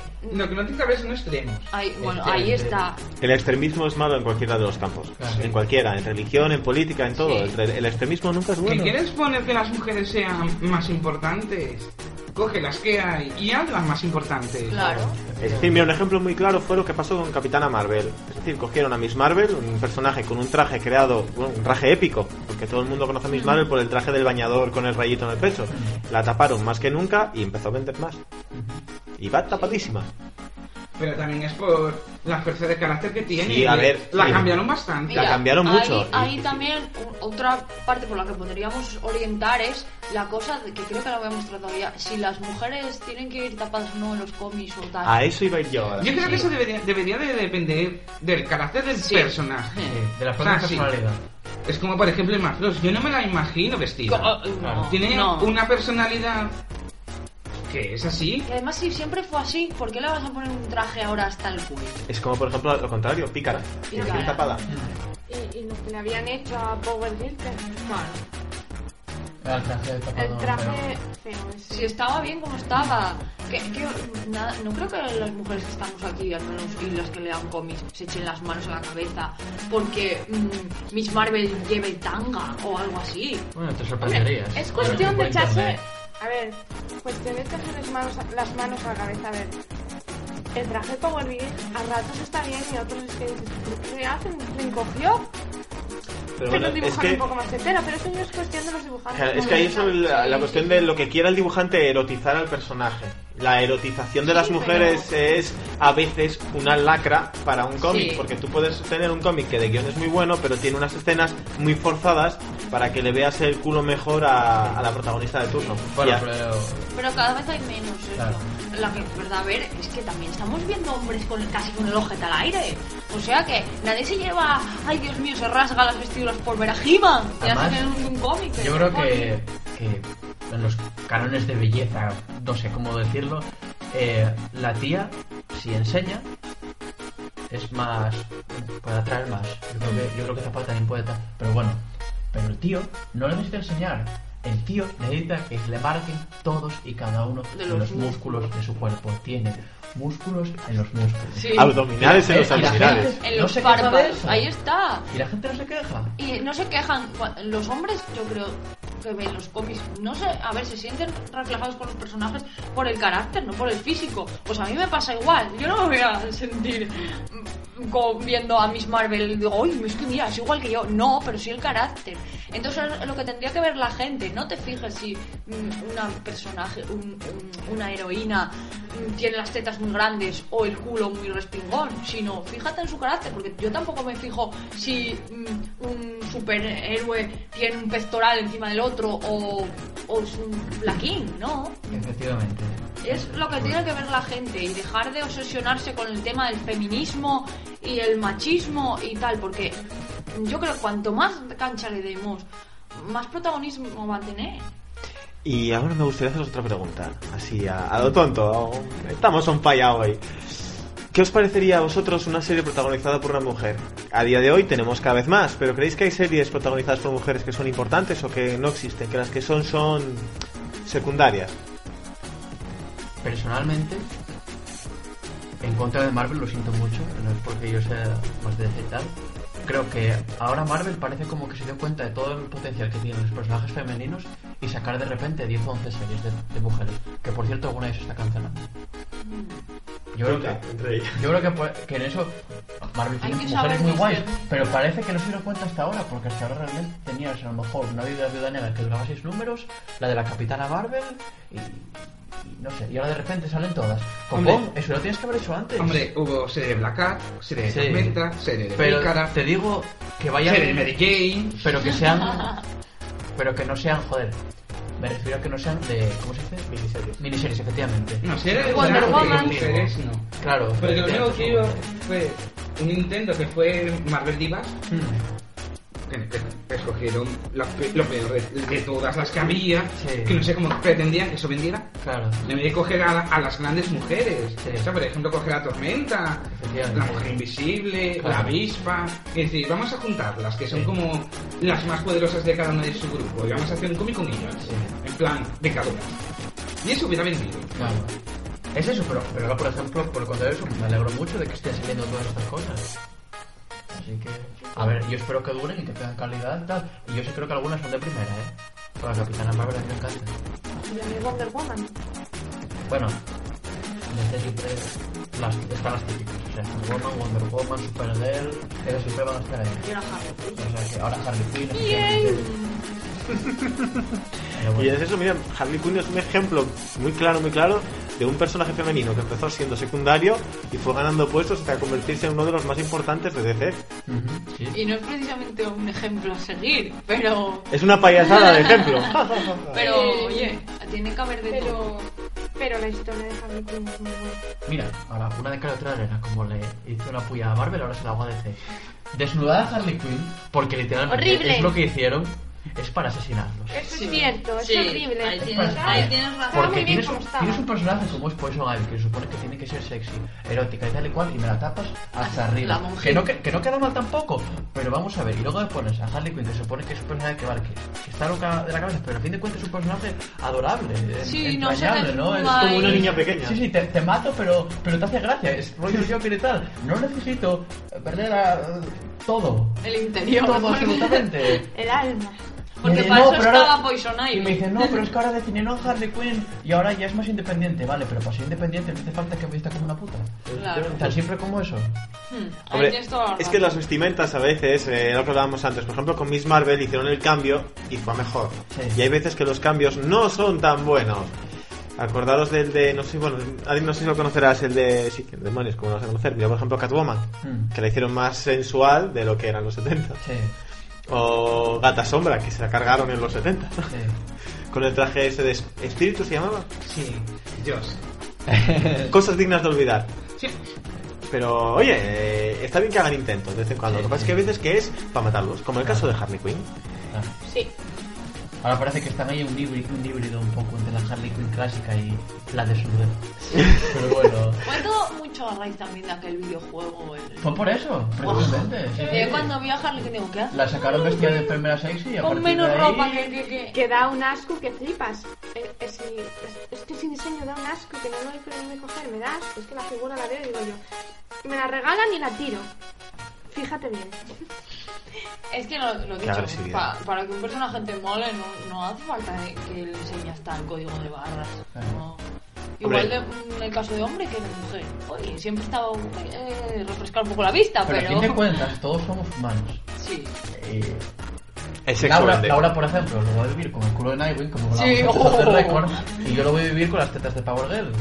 Claro, es a lo que voy. O sea, a fin de cuentas somos humanos, vamos Sí. todos muy de Vamos a mirar donde y de que uh, no sé qué, pero al final todos Pero, ¿Sabes? Pero una cosa es tendría que- ser todos. pero o sea, sí. no solo las mujeres. Eh. También deberían de vestir a los hombres de una manera más Pero obvia, lógicamente, los hombres, si te das cuenta, van marcando todo. Pero claro, Lo que es a que voy. Los hombres no enseñar físicamente, pero Yo no sí quiero que marcarlo todo. enseñen. Yo, que- Yo no, creo, ¿eh? No me gusta Oye, que no enseñen. Queda como Es que lo- los hombres participan más en plan pelotas con en pelotas con pintura Sí. Sí, Body paint. body paint Sí. qué vestidos que dices tú Sí, sí. Sí, pero luego ¿Y ves cuánto os cosas costaría poner una aciertos como el de Nightwing.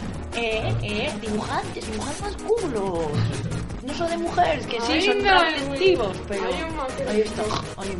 Pero de vez en cuando los Nightwing, oye, para las mujeres también necesitamos ver algo de Hombre, vez en está, cuando a mano. es- está claro que no solo hacen ya el fanservice a la hora de dibujar poses explícitas, ya no solo hacen para hombres. Claro. La serie de Nightwing está plagada de culo de Nightwing. Sí, sí, sí. Claramente, o sea, esto es directamente, saben que es un personaje que entre el público femenino vende y lo explotan, vamos, y lo explotan. Bueno, y, ahora con la serie de Grayson, que, Oye, las, ma. que, Uy, las- que las- Grayson. que las críticas dicen que está hecha para tías directamente. Grayson.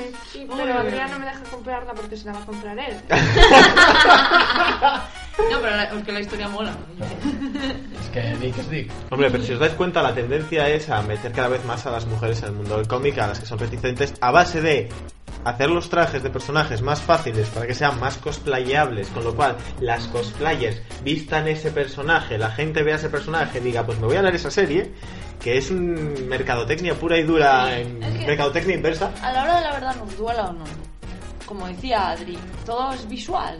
Sí. Y lógicamente a mí me gusta más ver un culo ahí bien puesto que no ver nada. Entonces yo sé- yo sé que es cruel, pero es así. Entonces, claro, lógicamente yo creo que a todos nos lleva un poco eso, pero pero de ahí a decir que mm, que es machista o feminista, mm, no.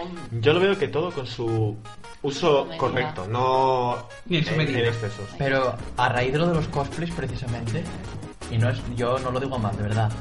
Tú vas a un salón y las chicas, en este caso, de las que hablamos, que sobre todo son las, los que los Mm. trajes enseñan, la mayoría de trajes que vas a ver van a ser de tías que en los cómics o los videojuegos, lo que sea, enseñan más. Las tías que enseñan menos van a ser la minoría de, de- de esa convención, quiero decir. Que Mira. no, no está mal, pero a fin de cuentas, si nos quejamos o no nos quejamos, pues al final hay un lío y unas contradicciones que, en fin, Sí, me pasó a mí el año pasado que iba disfrazada de Batwoman.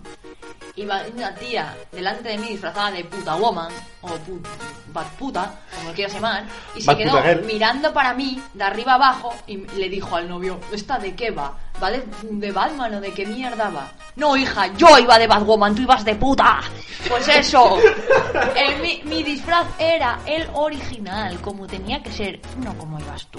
Que ahora es verdad que Fresky Woman, o como lo quieras llevar, yo no, eso, mira, va a gustos del consumidor.